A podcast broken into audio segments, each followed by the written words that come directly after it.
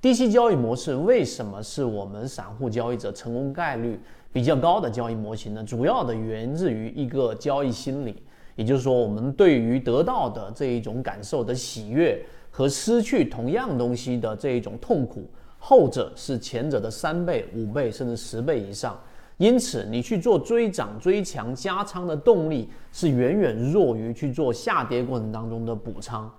第二个，我们在圈子里面一直给大家讲过一句话，那就是这一个反者道之动啊，然后这一个弱者道之用。这句话是什么意思呢？实际上它已经阐明了，就在交易系统当中啊，我们拿交易的实战来说，例如说我们说缠论，它的所有类型的买卖点，它一直都告诉给我们是从第一类型买卖点开始，也就所有的类型买，第二买，第三买。都是次级别的一买所产生的背驰，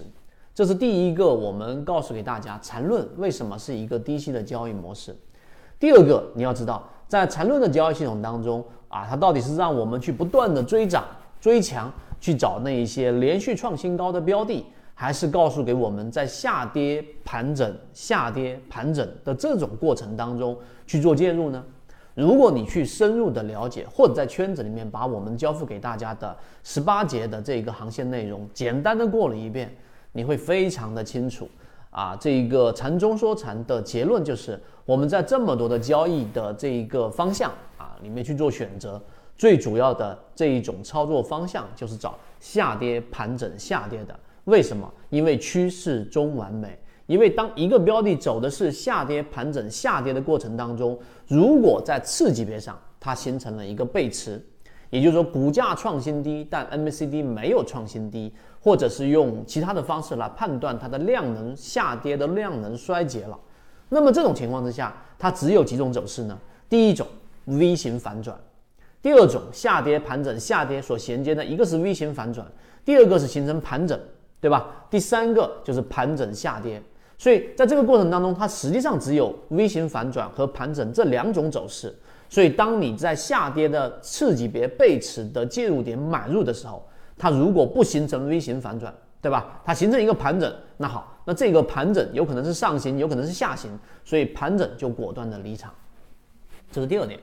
所以缠论很清楚的告诉给我们在交易过程当中，散户根本就不适应或者不适合去做。这种高位的追涨跟追强，你可以去各个论坛里面去看，大部分以短线追强打板的交易模式当中去做交易的，可能百分之九十九点九的人是逐渐逐渐消失的，是亏损大于百分之五十、百分之六十、百分之八十的都有。那只有那百分之零点零一的人活了下来，这就是幸存者效应。但相反的。你仔细去在圈子当中去对照我们所给大家所展示出来的方向判断也好，鱼池标的也好，你会发现那些低息的交易模式的交易者，他们长期的在市场里面生存的，可能他的资金增长率稍微坡度没有那么高，但是呢，它是在一种相对稳定的情况之下，逐步逐步增长的，可能逮到一个机会，对吧？逮到一次市场群体超跌的机会。啊，也就是刚才我们所说的这一种弱者道之用，我们应该是从弱的方向去寻找机会，而不是去啊可能被西方思维所影响到的强者恒强。在交易当中，我们总认为强者恒强，强者恒强，总是寻找强者的机会，但实际上这个方向在圈子当中，我们认为成功率并不是最高的。如果你是市场里面的小白，我们说入门须正。你一定是要以一个正确的姿态进入，你会在交易的这件事情上更加顺遂。那我们给大家所提供的这样的一个方向，那就是低息交易模式。好，今天讲这么多，希望对各位来说有所帮助，和你一起终身进化。